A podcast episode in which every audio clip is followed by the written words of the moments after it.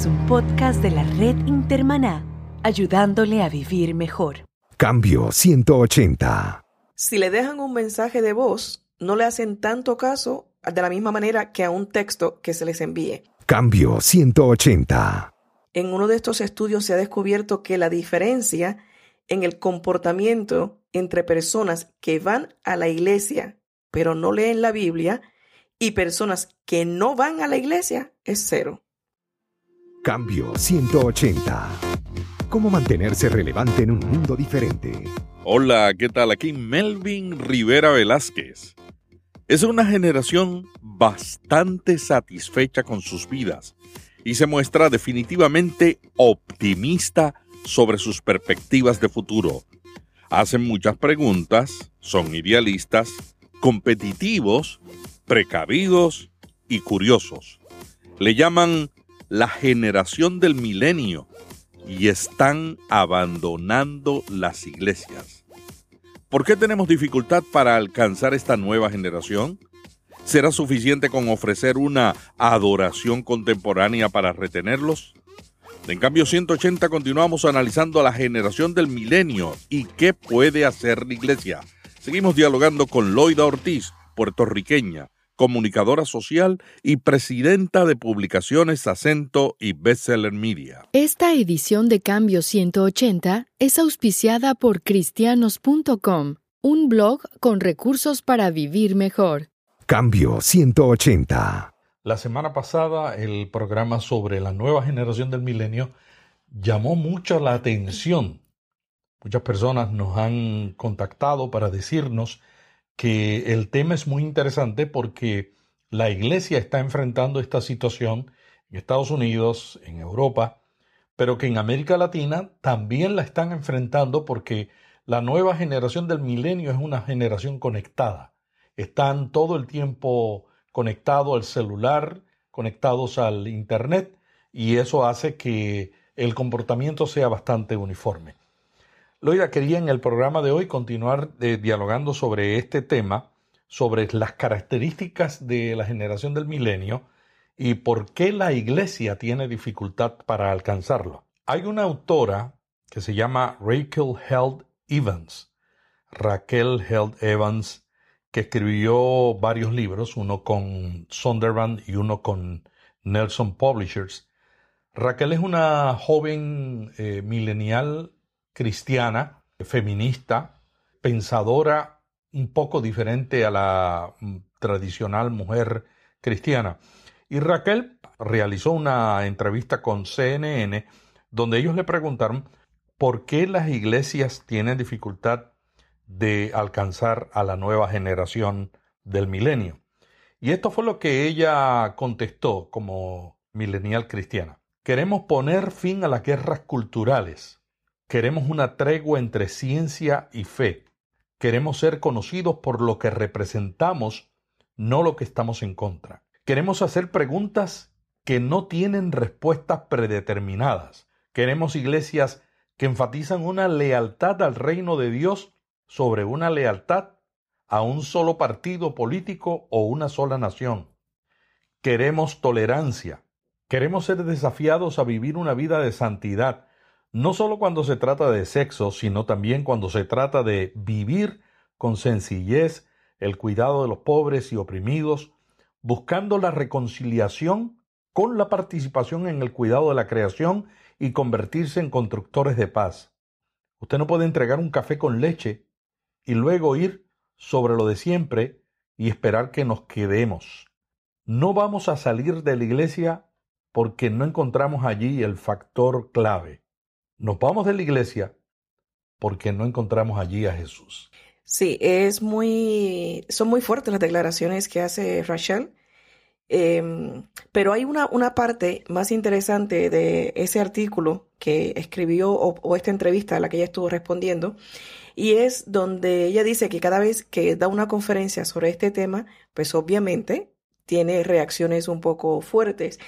Y sobre todo dice que una que es muy clásica es que se levanta un pastor o un líder y la primera pregunta que le hace es, así que lo que estás diciendo es que necesitamos bandas de culto más a la moda. Ella dice que de inmediato se golpea contra el podio porque una y otra vez tiene estas mismas reacciones y entonces lo que concluye es no se trata simplemente de hacer cambios de estilo.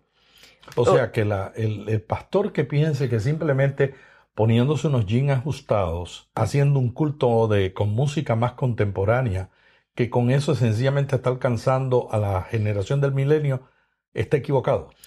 Eh, está equivocado si no va al fondo, que es lo que ella dice exactamente. Ella dice, no queremos un cambio de estilo, sino lo que estamos buscando es un cambio de fondo. O sea, que la esencia como tal es la que está incorrecta. Si nosotros tomamos en cuenta que se forma el carácter del niño entre las edades de 4 a 14 años, o sea, 70% de las decisiones para seguir a Cristo se toman entre esas edades, 4 a 14 años. Pero lamentablemente vemos que en nuestras iglesias apenas un 3% de los recursos de la iglesia están asignados o enfocados para ese grupo de edad. Entonces, ahí estamos viendo la razón por la cual esta generación se está alejando de la iglesia. Y no, lo, no tenemos que tildarlo de que es que sean eh, rebeldes. Cada generación observa el mundo de diferente manera. Es más también sobre el estilo en que nosotros tratamos de comunicar la fe. Por ejemplo, los mormones dicen que ellos no tienen problema con la generación del, del milenio. Nosotros les enseñamos a los muchachos a hacer preguntas. Y nuestra doctrina, la doctrina mormona, dicen ellos, no es una larga lista de lavandería de lo que podemos y no podemos hacer. Esta generación del milenio quiere hacer preguntas, no quiere contestaciones predeterminadas y tampoco quiere que le impongan cosas. Ellos quieren descubrirlas. Sí, eso eh, como comenzábamos en el, en el programa anterior, es una generación que cuestiona, que busca respuesta, que no se conforma con un porque sí es una generación pues muy educada, ¿no? Con muchos estudios. Sin embargo, las iglesias estamos creando una cultura de analfabetismo bíblico, no religioso. No quiero utilizar la palabra religiosa porque tiene otras connotaciones, pero analfabetismo bíblico. O sea que no hay una esencia, no hay un cambio de fondo, no hay respuestas a las preguntas que están haciendo estas generaciones. Si tomamos como base otro estudio que en esta ocasión se hizo en, en, el Reino Unido y, y los resultados son alarmantes. Porque, por ejemplo, una de las cosas que menciona es que un 46% de los padres no asocian el arca de Noé con la Biblia. Entre el 31 y el 30% tienen dificultades similares relacionadas con las historias de David y Goliat y la historia de Adán y Eva respectivamente. En cambio, hay un 34% que dice que los personajes de Harry Potter son o podrían encontrarse en la Biblia. De la misma manera, piensan que Superman es o podría ser una historia que se encuentra en la Biblia. ¿Qué nos revela todo esto? Señores, que la iglesia está fallando en cómo educar a estas nuevas generaciones. Imagínense ustedes, hay un 30% de los niños de la escuela secundaria que no identificaron la natividad como una historia bíblica. O sea, la historia que cambió la humanidad y hay un gran porcentaje de chicos que no la identifican con la Biblia. Esto es preocupante. Esta semana yo estuve en Dallas, Texas, reunido con una cantidad de otras organizaciones cristianas que trabajan traduciendo la Bíblica, el Instituto Lingüístico de Verano, Bíblica, eh, también Wycliffe y las sociedades bíblicas y otros más. Y estábamos discutiendo ese tema, cómo nosotros podemos hacer que la Biblia sea relevante, porque ahora no es asunto simplemente de traducir la Biblia a todos los 4.000 o 5.000 idiomas o 6.000 idiomas que hay en el mundo. Ahora es que la gente la lea y, y que haya una interactuación con ese contenido. Y que hayan respuestas para esas preguntas que ellos están haciendo. Creo que estamos a veces poniendo demasiado, demasiado énfasis diciendo que esta generación milenial, del milenio, millennials como le llaman en inglés, es rebelde o es totalmente diferente. Yo creo que en cada una de las generaciones, y como ya hemos mencionado, eh, cada generación ve la vida de una manera diferente. Yo creo que hay muchas cosas similares, con la excepción del selfies, ¿no? Que el selfies es la parte importante, por decirlo de alguna manera, en esta generación millennial, porque es una dependencia total de la tecnología. Y más que de la tecnología, específicamente de los teléfonos celulares, más que de las tabletas, más que de la computadora, hacen todas sus transacciones bancarias, todo lo, relacionado a su vida diaria, desde su celular o teléfonos inteligentes, como le llamamos. Y dicen que prefieren comunicarse con texto en vez de contestar las llamadas telefónicas que les hacen. Si le dejan un mensaje de voz, no le hacen tanto caso de la misma manera que a un texto que se les envíe. Entonces, con esto, ¿qué queremos decir? Hay iglesias, organizaciones, eh, movimientos de jóvenes que son muy buenos y que están haciendo un gran esfuerzo para alcanzar a los millennials, pero si vas a su página web, no están construidas de forma tal que cuando traten de acceder a esa página desde un teléfono celular, sea amigable. O sea, no están diseñados para que se ajuste al dispositivo en el cual va a ser leído. Bueno, y eso es básico. Eh, yo inclusive he visto páginas web de ministerios que tienen dos errores básicos. Uno es que no están adaptadas para que puedan ser vistas en medios móviles. Y en segundo lugar, las páginas web solo hablan de la iglesia o del ministerio. Yo creo que el error más grande que nosotros cometemos es que estamos tan concentrados en nosotros que no estamos entendiendo a la audiencia a la cual nos queremos comunicar. Por ejemplo, mira, esta generación del milenio le gusta reinventar, le gusta inventar, le gusta innovar, le gusta emprender nuevos desafíos constantes. Si usted es líder en la iglesia y tiene líderes de esa generación, tiene que darle espacio. Si no hay espacio, se van de la iglesia. El académico inglés Charles Handy escribió en la era de la paradoja lo siguiente. Nosotros vivimos seguros de que nuestra generación es diferente a la de nuestros padres, pero queremos ver a nuestros hijos viviendo igual que nosotros. Eso hace pensar mucho a uno porque dicen no es igual que la de nuestros padres, pero no explica cómo están viviendo ellos, si ellos tomaron la enseñanza de los padres y no supieron transmitirla a sus hijos. Ahí es donde yo creo que es que estamos fallando, en pasar la llave, en pasar la antorcha. No es decir simplemente porque sí. Y estos son misterios que en algún momento podremos aclarar cuando estemos al Señor. Yo creo que hay que buscar respuestas. Y si no hay respuestas, hay que decir que no las conocemos. Definitivamente, definitivamente. Lo importante de esto que no debemos perder de vista es que esta generación aunque aparentemente ven la Biblia como un libro anticuado e irrelevante, no se puede negar que hay una gran necesidad y una búsqueda de respuestas y aman a Jesús, no necesariamente las iglesias y en muchas ocasiones los líderes. En el programa pasado hablábamos de cristianos y no cristianos y también podemos decir inclusive otra, otro segmento que serían ese mismo grupo de edades en Estados Unidos y luego, si queremos todavía segmentar aún más, ese mismo grupo de edades en Estados Unidos y siendo hispanos. Fíjate que acá en, Estados Unidos dicen que un 80 por, 87% posee una Biblia. Interesante, uno tiene que decir, excelente. Pero de ese 87%, solo un 8% interactúa con la Biblia de los jóvenes hispanos. Entonces, tenemos que verificar si tenemos que seguir eh, enfocándonos en cifras de distribución o si realmente vamos a enfocarnos que quienes reciben y tienen la Biblia en sus manos logran leerla, interactuar con ella para que entonces puedan llegar a vivirla y estén capacitados para pasar esa enseñanza a las futuras generaciones. A mí me llama la atención que esta es la primera generación global y es una generación donde la tecnología, como tú has explicado, es el elemento clave. Ellos nacieron con tecnología, nacieron con un celular en la mano. Hay otras generaciones que nacieron con la televisión, otras que nacieron con la imprenta, eh, otros nacimos con el periódico alrededor de nuestros padres, viendo a nuestros padres leer periódico, escuchar la radio, escuchar dramas en la radio y ver televisión de blanco y negro.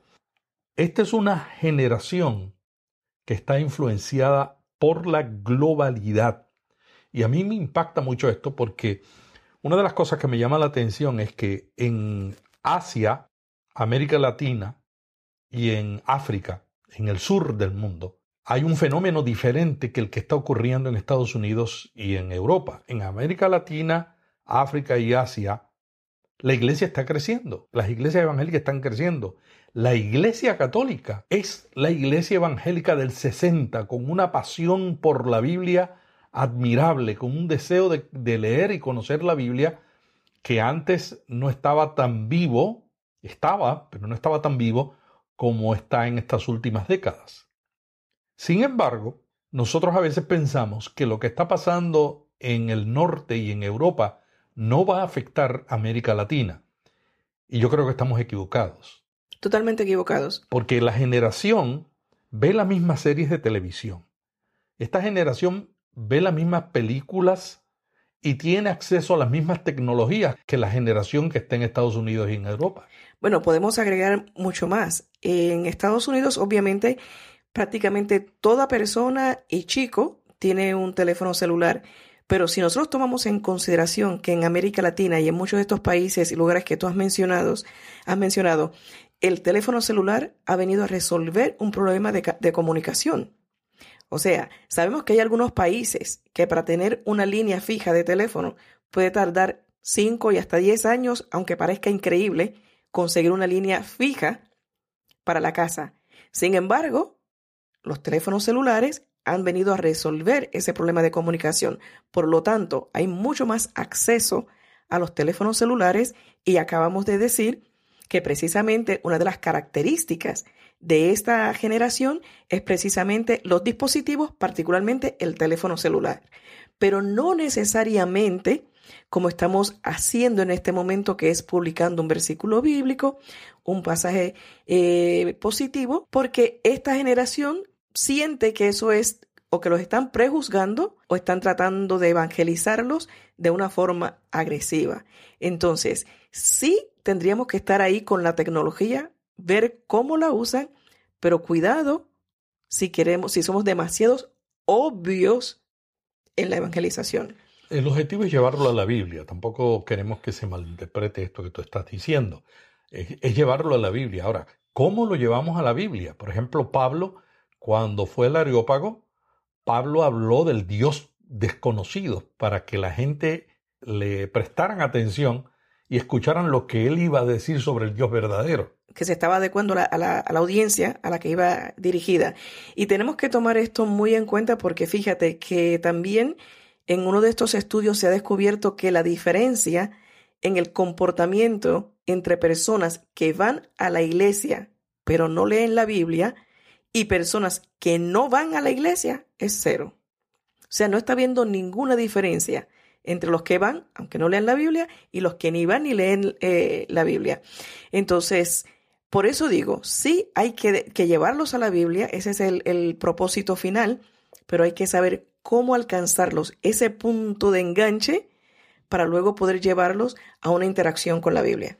La generación del milenio es una generación que tiene una diferencia con la generación anterior, que era, se conoce como la generación X. Y una de las diferencias es que a la generación del milenio le impulsa emprender nuevos desafíos porque creen en la capacidad de adaptarse a los cambios.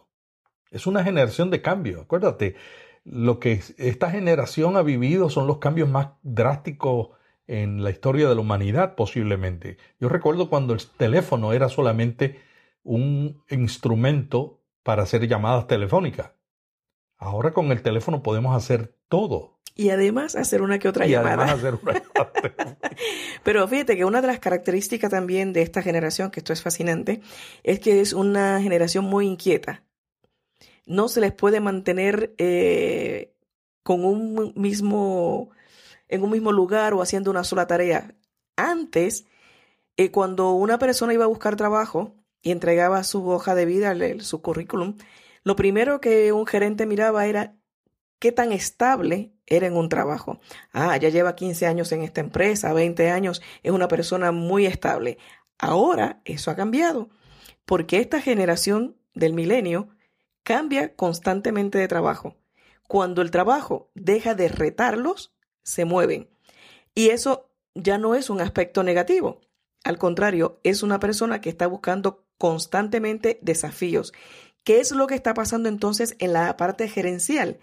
Que los gerentes de las compañías están buscando cómo lograr que se apasionen, porque sí, es una generación de mucha pasión. Entonces, el reto es en la gerencia, lograr que esos nuevos empleados se apasionen con el trabajo que están haciendo para que permanezcan más tiempo en las compañías. O sea, es un cambio total en la manera de, interactuar y de dirigirse y de tratarlos, porque es una, una generación muy inquieta que necesita eh, retos constantemente, necesita movimientos y ahí es donde, de la misma manera que la gerencia de las organizaciones en general están buscando cambiar a fondo para poder mantener más tiempos, más tiempo estas generaciones, porque tienen mucho que aportar. Telefónica Latinoamérica realizó una investigación en América Latina sobre la generación del milenio y llegaron a la siguiente conclusión en los países donde hicieron el estudio. Número uno, los líderes del milenio son aquellos más propensos a impulsar el cambio. Esta es una generación que está cambiando la política y los sistemas políticos en el Medio Oriente. Esta generación del milenio en América Latina, dice el estudio, están propensos a utilizar la última tecnología, a perseguir la excelencia profesional y a participar en la resolución de los problemas regionales y globales. O sea, ellos no están contentos simplemente con que se resuelvan los problemas del pueblito o del municipio, sino tienen una visión, una cosmovisión para que el problema eh, grande del planeta se resuelva. Y mira lo que dice, son idealistas, son activos y críticos frente a las decisiones del gobierno y de las autoridades. Entonces, no es una generación donde la iglesia, el pastor puede tomar una decisión y decir, no, tú tienes que hacer esto porque yo lo digo, porque lo dice la Biblia. La generación del milenio tiene que entender tiene que llegar a tener esa relación con la palabra de Dios para que sea la palabra de Dios la que le hable a su corazón y no el pastor dándole instrucciones e interpretaciones. Son optimistas, pero son pragmáticos. Por lo tanto, requieren de respuestas concretas. Son competitivos, buscan mantener su propio estilo de vida y esta es la prioridad de ellos. Son precavidos y curiosos con las decisiones que puedan afectar su futuro. Son pragmáticos, inquietos y, arriesgados. Por eso siempre están buscando mejores oportunidades. Pero a mí la característica que más me llama la atención en relación con el trabajo y la misión que nosotros tenemos, que es interrelacionar estos jóvenes con la palabra de Dios y con la iglesia, es que son críticos y participativos.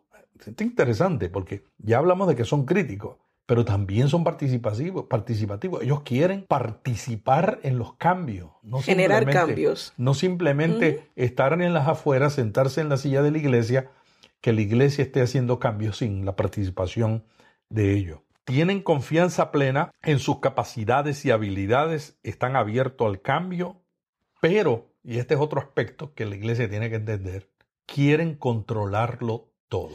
Claro, esto es una consecuencia directa de precisamente la tecnología, porque ahora, si lo vemos en los cambios de la web 1 a la web 2, donde en la web 1 1.0, pues era uno, uno hacía un website, ahí estaba toda la información y el usuario estaba totalmente pasivo. Ahora no, el usuario tiene el control.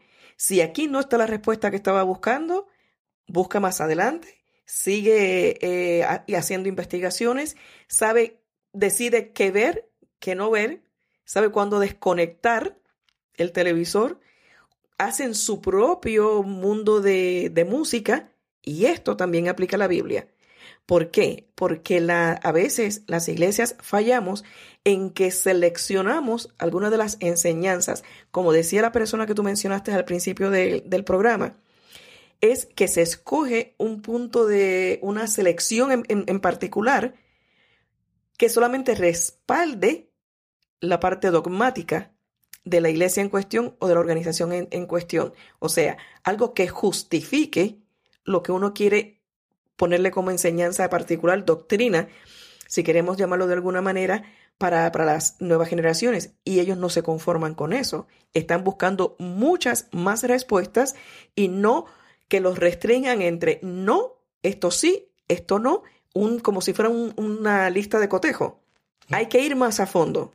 Y una cosa que a mí me llama también la atención es que eh, muchas eh, iglesias y muchos líderes tenemos la tendencia de interpretar la Biblia de acuerdo a lo que nos conviene.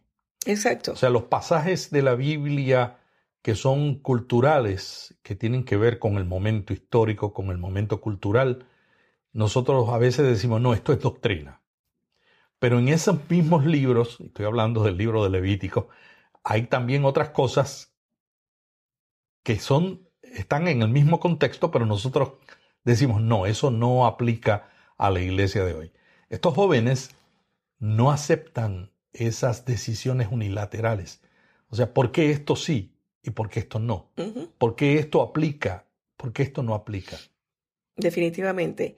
Yo creo que la iglesia está haciendo un gran esfuerzo. Creo que es consciente de la gran necesidad que existe de alcanzar esta generación, pero está fallando en cómo hacerlo. Por desconocimiento, no porque no quiera hacerlo. Yo creo que es que es un reto saberlos alcanzar, reconocer cuáles son las características, por eso es que hemos dedicado ya dos programas a hablar sobre este tema. Pero fíjate que hay un pasaje en la Biblia que un poco resume todo esto que está, hemos estado hablando en estos dos programas. Y es ese que dice, pero después vino otra generación que ya no conocía al Dios de Josué.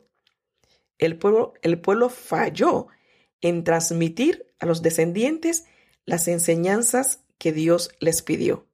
Con esta cita bíblica finalizamos el programa de esta semana, en el cual hemos intentado comenzar a explorar cómo es la generación del milenio, dónde estamos fallando como iglesia y qué podemos hacer.